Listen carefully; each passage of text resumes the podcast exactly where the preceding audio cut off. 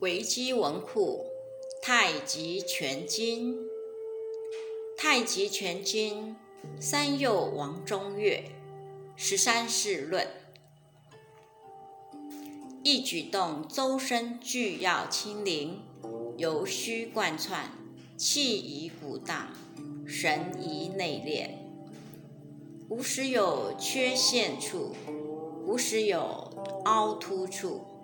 无时有断续处，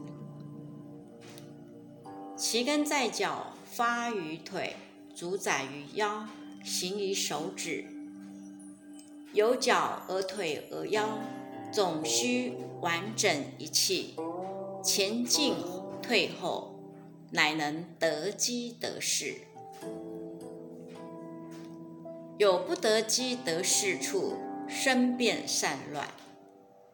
其病必于腰腿求之，上下前后左右皆然。凡此皆是意，不在外面。有上即有下，有前即有后，有左即有右。如意要向上，即欲下矣。若将物先起而加以错之之意，失其根自断，乃坏之术而无疑。